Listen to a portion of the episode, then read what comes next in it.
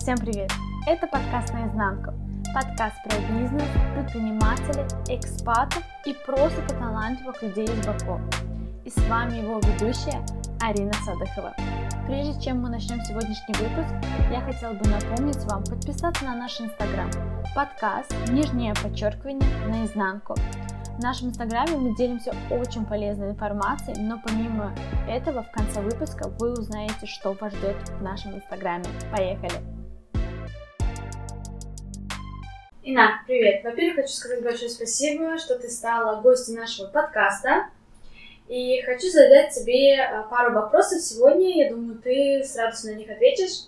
Первый вопрос. Расскажи немного о себе, своей сфере деятельности. Добрый день.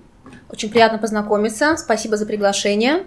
Э, это один из моих любимых форматов, поэтому особенно приятно принять в нем участие. А, представить себя. Сейчас я позиционирую себя четко как предприниматель, потому что до сих пор и многое время до а, меня позиционируют с блогингом. А, но мне кажется, что я немного от этого уже отошла, потому что э, не вкладываю в это столько сил и энергии, как делала это раньше. Хотя мне это очень близко и нравится. Но, к сожалению, в какой-то момент мне показалось, по моим ощущениям, что блогинг немного обесценился, и я не захотела больше позиционировать себя с этим. А учитывая мою активную работу предпринимателем, то больше я себя сейчас позиционирую именно так. Блогингом я занималась с 2012 года. Тогда я была одним из первых блогеров в Баку. У нас буквально было 2-3 человека. Приятно, что до сих пор люди меня знают, не забывают, узнают, когда видят. Наверное, все-таки какой-то вклад я внесла в свое время. А, но в последнее время уже стали меня э, узнавать и как предпринимателя.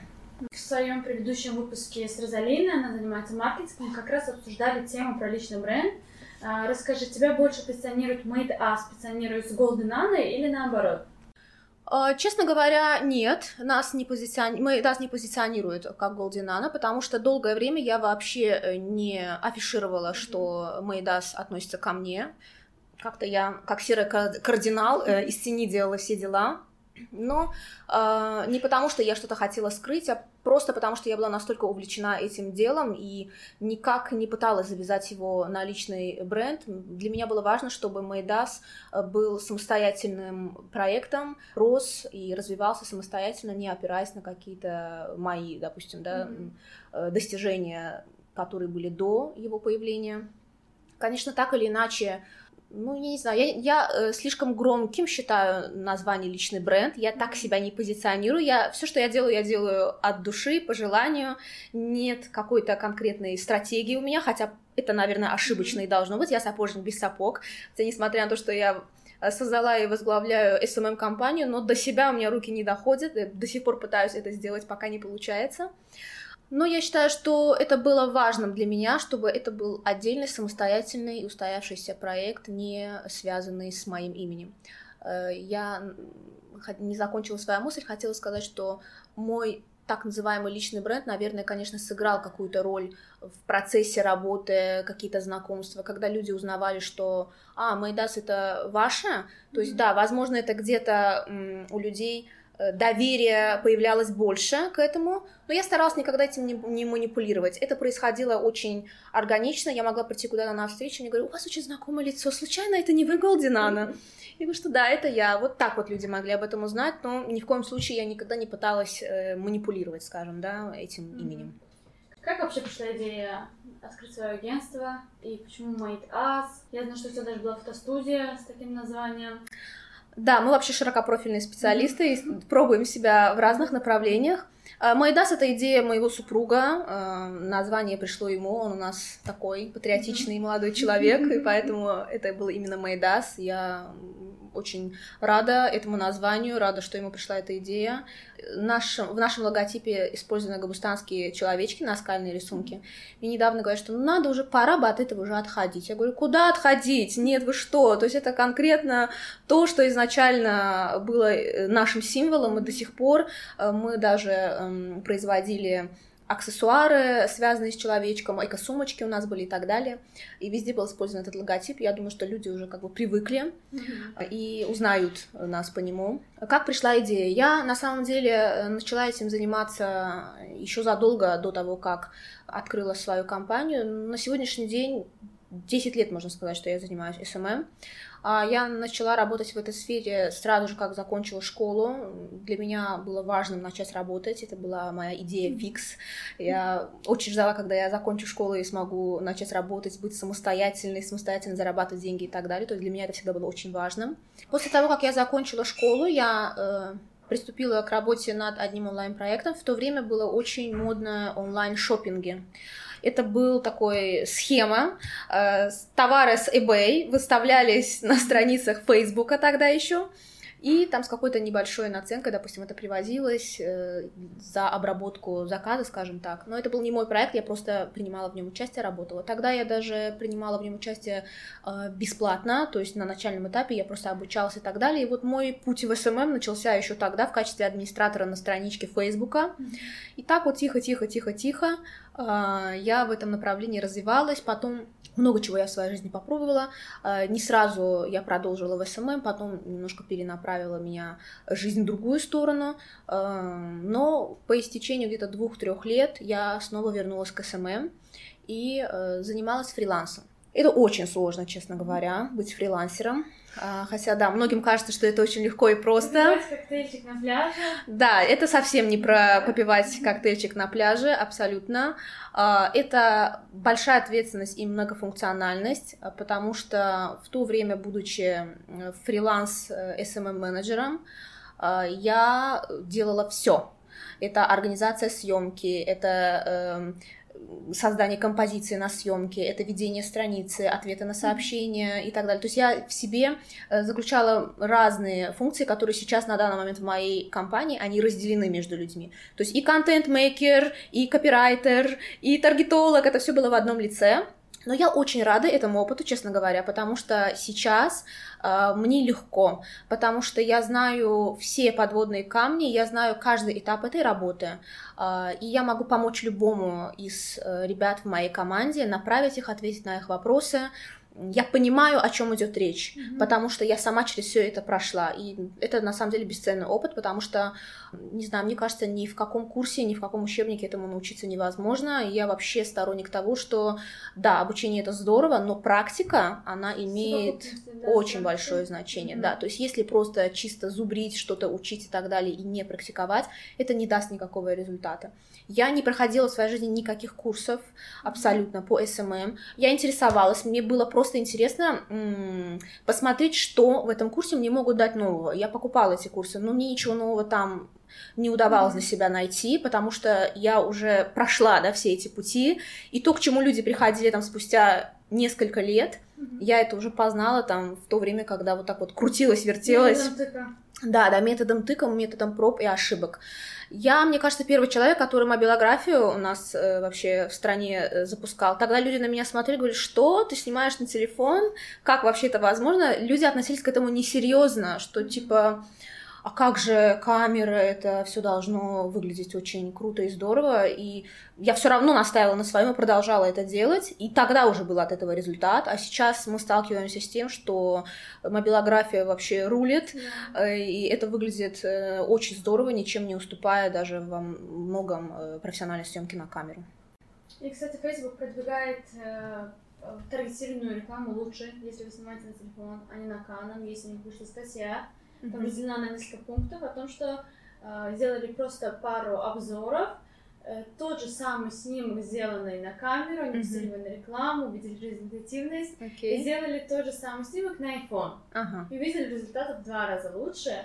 Это доказательство того, что и потом Facebook не стал опровергать, говорит, что да, мы продвигаем а, вообще, в принципе, Apple все фотографии, видосики намного круче, чем вы делаете на любой другой гаджет. Ну, наверное, это где-то психология, потому что человек воспринимает эту картинку лучше, он воспринимает ее естественнее, да, скажем так, потому что э, сейчас ведь соцсети э, ты можешь снять любой кусок своей жизни, сразу его туда залить, и все, и ты уже в тренде можешь быть, и не обязательно для этого какие-то стратегии, какие-то э, организованные съемки и так далее.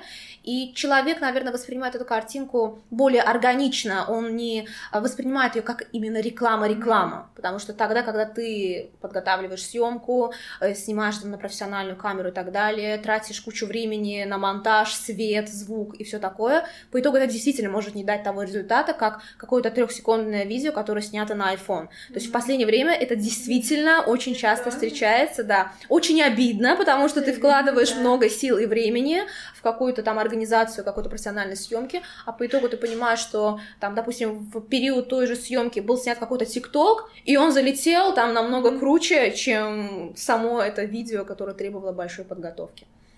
Не могу не спросить, с учетом нынешних обстоятельств, в принципе, эта информация взята и от э, моих партнеров, ребят, все интересуются одним и тем же вопросом. С учетом того, что уровень платежеспособности в Азербайджане снизился, я хочу спросить у вас, стали ли ваши заказчики э, давать вам меньше бюджет на, допустим, рекламу, или наоборот, увеличили, увеличили бюджет с учетом того, что ждут лучших э, процентов от продаж?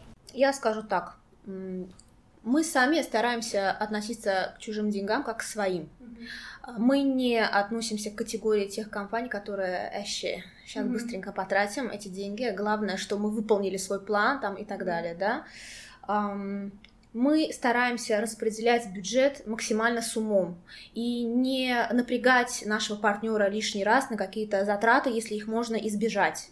Что касается таргетированной рекламы, Э, допустим, у меня было несколько партнеров, которые приходили ко мне э, после сотрудничества с каким-то другим SMM-агентством. Э, когда я задавала им вопрос, что делали ли вы таргетированную рекламу, получала утвердительный ответ и спрашивала, какие бюджеты вы тратили, и слышала эти суммы, мне, честно, становилось плохо, потому что много не всегда значит хорошо. Mm-hmm. И Facebook это Facebook также зарабатывает на нас деньги, потому что чем больше мы тратим на рекламу, тем больше он будет с нас ее тянуть, и это факт. А, я в качестве эксперимента даже, э, у меня был такой кейс, я на 100 долларов поставила один пост. Мне просто было интересно, что mm-hmm. будет. Ничего не было. Вот не было ничего, вот я вам признаюсь честно. А результат был а, ничем не лучше, чем э, если бы я поставила этот пост там на 5 или на 10 долларов лучше делать мало, но делать часто, допустим, mm-hmm. пусть, пусть эта реклама крутится каждый день, но с меньшим бюджетом, э, там вероятности э, получить э, своего зрителя больше. Э, что касается наших клиентов и как они выделяют свой бюджет, так как мы не напрягаем человека большими бюджетами, честно скажу, что я не увидела каких-то больших глобальных снижений бюджетов на таргет, просто потому что мы изначально относились к этому с умом, скажем так. Возможно, поэтому люди уходят от тех, кто тратит эти бюджеты без оглядки и приходят к нам, mm-hmm. и к тем, кто тратит этот бюджет как-то более осознанно, да, скажем так. А, я считаю это как минимум нечестно по отношению к партнеру. А, мы стараемся вести все наши дела достаточно прозрачно и честно. Я, так как предприниматель, наверное, сама, поэтому могу встать Ты и на ту сторону. Да, совершенно верно. Я могу встать на ту сторону и понимать, что это больно, да, когда ты тратишь такое количество денег ежемесячно и не получаешь от этого должного результата. Поэтому мы стараемся сохранять бюджет, да, бюджет не, не только наши, но и чужие деньги, да, бюджеты наших партнеров. А с какими крупными компаниями вы на сегодняшний день работаете? Рахат Гурме, Захаус Кафе, это франшиза. Баканали это франшиза.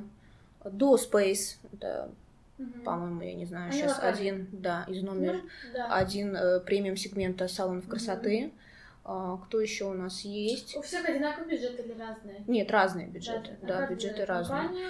Мы к каждому стараемся подходить индивидуально, каждому. Mm-hmm. Вот э, есть распространенная практика, где SMM компании подготавливают какой-то SMM пакет, что это стоит, да, да, да, да, да, да. Приходи, да, 299 мана, 99 копеек. Я, когда на это смотрю, я честно не могу понять, как люди есть это люди. делают. Есть клиенты у них. Есть клиенты, которые ждут, что в пакет 299 монат будет все видео съемка, фотографии, приеду домой.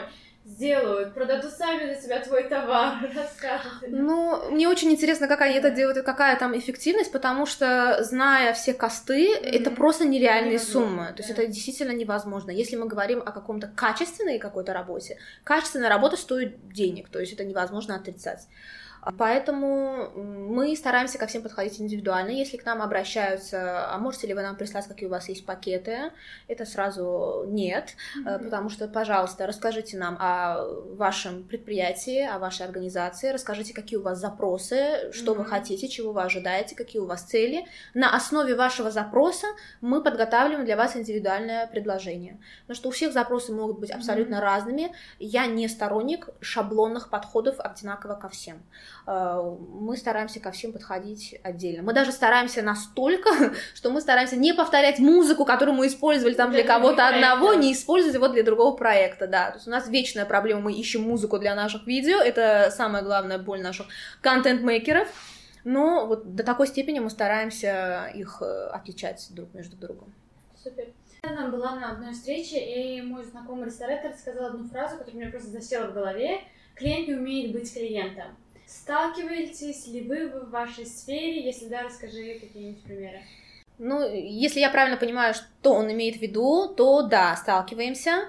Я не виню людей, признаюсь честно. Я сама иногда не умею быть клиентом, хотя я очень хороший, благодарный клиент, и там, где я постоянный гость, сейчас немножко дай тарифи, но меня действительно любят, потому что э, я вот всегда стараюсь на позитиве. Но почему клиент не умеет быть клиентом и почему я замечаю это в себе?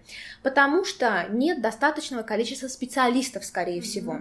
Я сталкиваюсь с этим в своей э, работе как предприниматель. Например, вот буквально недавно, вчера я э, встречалась с человеком, который специалист в области HR по каким-то нашим личным вопросам, документации и так далее. А, я до этого тоже работала в другой компании, которая занималась HR. Но мне пришлось самой выяснять, разбираться, что там происходит, потому что это были настолько некомпетентные люди, которые не могли мне дать того результата, который нужен. Теперь я могу спокойно дать консультацию по HR, потому что я уже знаю, как это все должно происходить. Я не хочу этого делать, у меня нет на это ни времени, ни я не специалист в этой области, но я вынуждена в этом уметь разбираться, чтобы не быть обманутой кем-то другим, не быть обманутой некомпетентным конкретным специалистом. И с этой точки зрения, да, наверное, людям приходится не быть клиентами, я могу с этим сталкиваться э, в работе нашего агентства, но на начальном этапе. Слава богу, что впоследствии мы умеем развеять этот миф, потому что мы показываем результативность, показываем ответственную, собранную работу, мы очень э, четко готовимся к каждой съемке и так далее. Поэтому, когда человек видит этот подход, он понимает, что да, он действительно имеет дело с людьми, которые знают, что они делают, и тихо-тихо он начинает отходить. Мы в любом случае все время на связи с нашими партнерами, э, мы интересуемся делимся их мнениями, мы утверждаем с ними отснятый материал и так далее, поэтому в любом случае вот этот обмен мнениями, он происходит, но он перестает так сильно вмешиваться в сам процесс тогда, когда он понимает, что да, то есть мы действительно даем результат, мы уловили вот эту концепцию, философию бренда, и мы можем уже спокойно продолжать как бы развивать э, имя в социальных сетях. Если были у вас какие-нибудь компании, которые через какой-то период времени отказались с вами работать? Да, были. Ну, таких немного, если честно. На моей памяти их две. Угу. Одна была недавно, не сошлись характерами, я бы сказала так.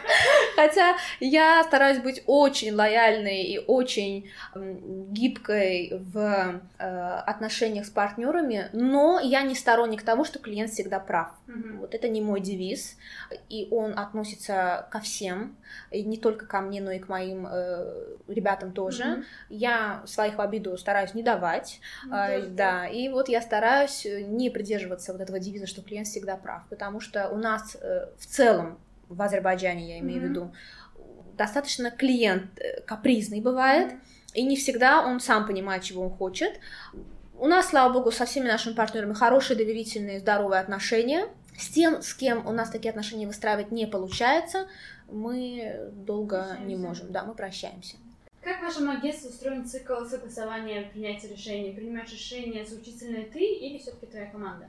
Это смотря что.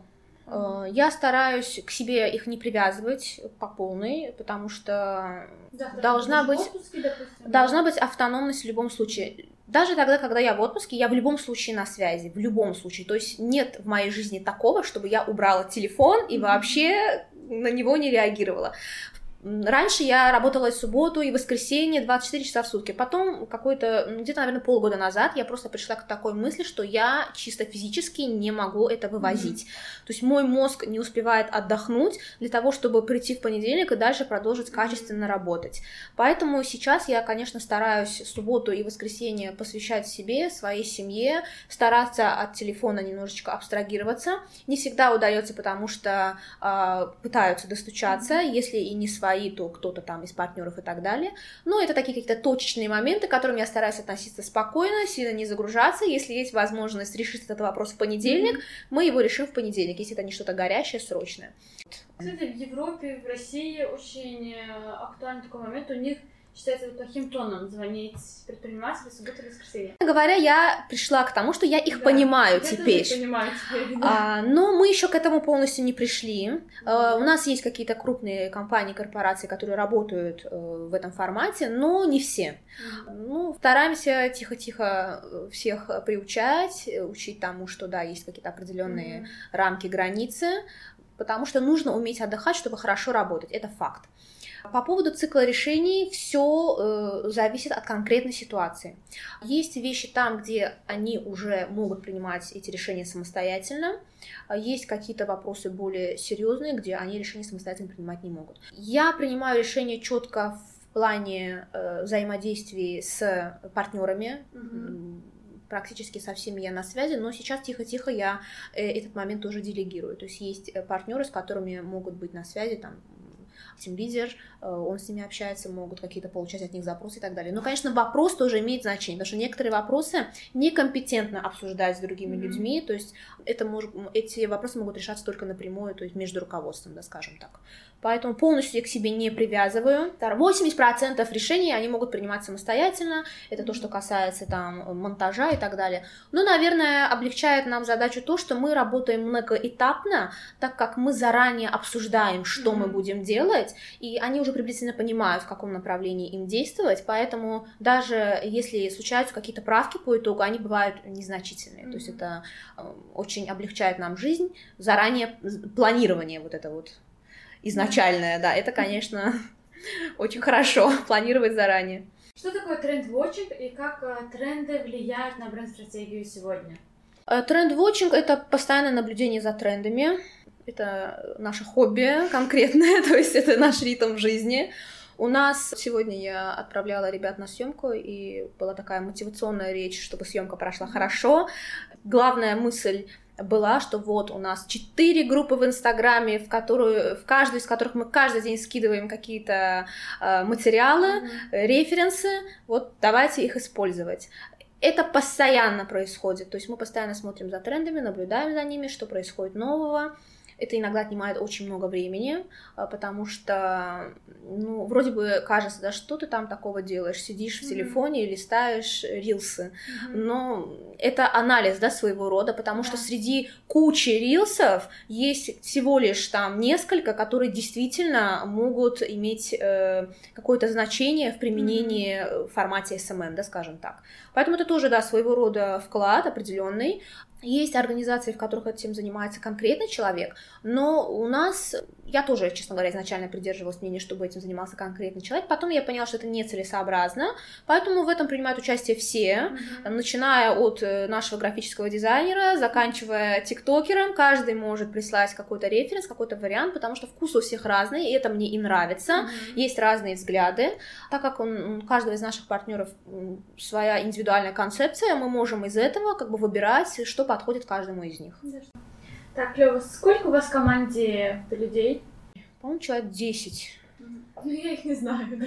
Нет, я знаю всех, просто я не считаю. У нас, э, я еще сейчас недавно взяла стажеров, поэтому мы сейчас немножко выросли, и, ну, я могу посчитать, ну, где-то 10 у нас человек точно. Сейчас у меня к тебе вопрос не как предпринимателю, а как блогеру. Что такое цифровой этикет и как рекламодателю общаться с блогерами? Это тоже моя боль, потому mm-hmm. что... Э, а, да, такое тоже случается. А, но так как ко мне до сих пор как блогеры обращаются, я иногда получаю такие запросы. Честно, я даже на них не отвечаю уже теперь.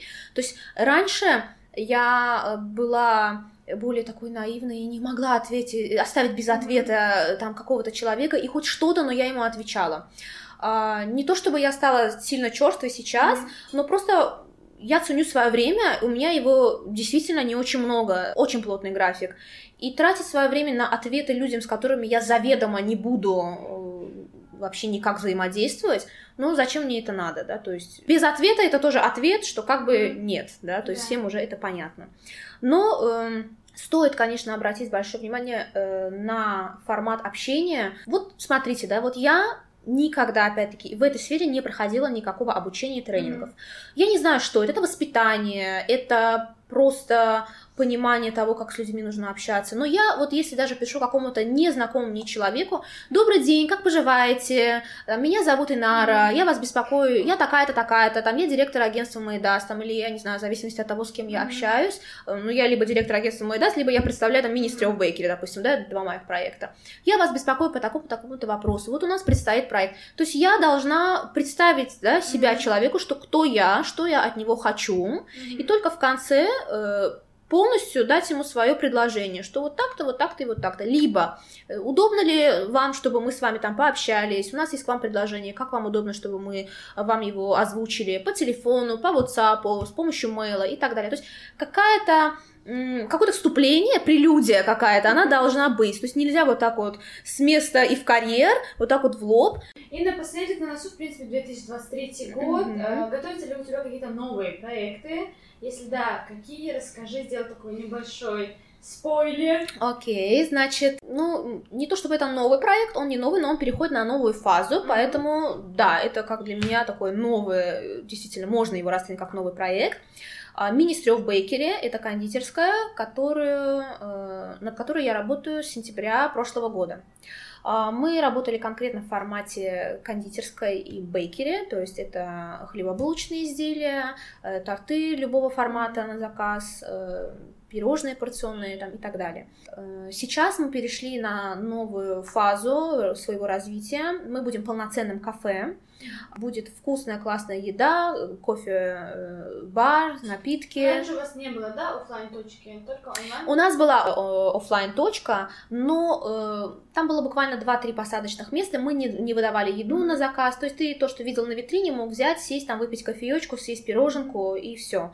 А сейчас мы будем прям в формате полноценного кафе, где есть меню, еды, ты можешь прийти, сесть, заказать, э, покушать. Я дизайн. Ну и как? Отлично. И также продолжаем с нашими десертами, также остаются в силе наши на заказ торты и так далее. У нас честно очень вкусно, у нас честно очень качественно. Не знаю, из сегодняшнего разговора, наверное, понятно уже, но я действительно отдаю большое внимание качеству в любой сфере, что бы мы ни делали. А, поэтому могу отвечать э, головой за то, что мы делаем здесь так как это семейный бизнес, семейное место, скажем так. Мы сами здесь кушаем, сами едим эти сладости, сами пьем этот кофе, эти напитки, поэтому я не могу э, себя и свою семью кормить чем-то невкусным, нехорошим или некачественным. Поэтому вот мы несем это в себе в дом и делимся этим со всеми остальными. Поэтому, что касается качества, использования продуктов и так далее, сто процентов можно быть спокойными по этому поводу, что всегда будет хорошо. Это твой личный проект или совместно с кем-то? Нет, не совместно, да. Совместно с супругом. Да, семейный бизнес, да. Под Новый год мы решили не оставлять вас без подарков, и поэтому придумали сценарий, как вас порадовать. На инстаграм-странице подкаста «Наизнанку» от команды Made Us и от команды Ministry of Bakery вас будут ожидать сюрпризики, подарочки, так что переходите на страничку и не упустите свою возможность воспользоваться подарком. С наступающим Новым годом! Заново. Заново с наступающим? С наступающим Новым годом, друзья! All the way home I'll be warm and the fire is slow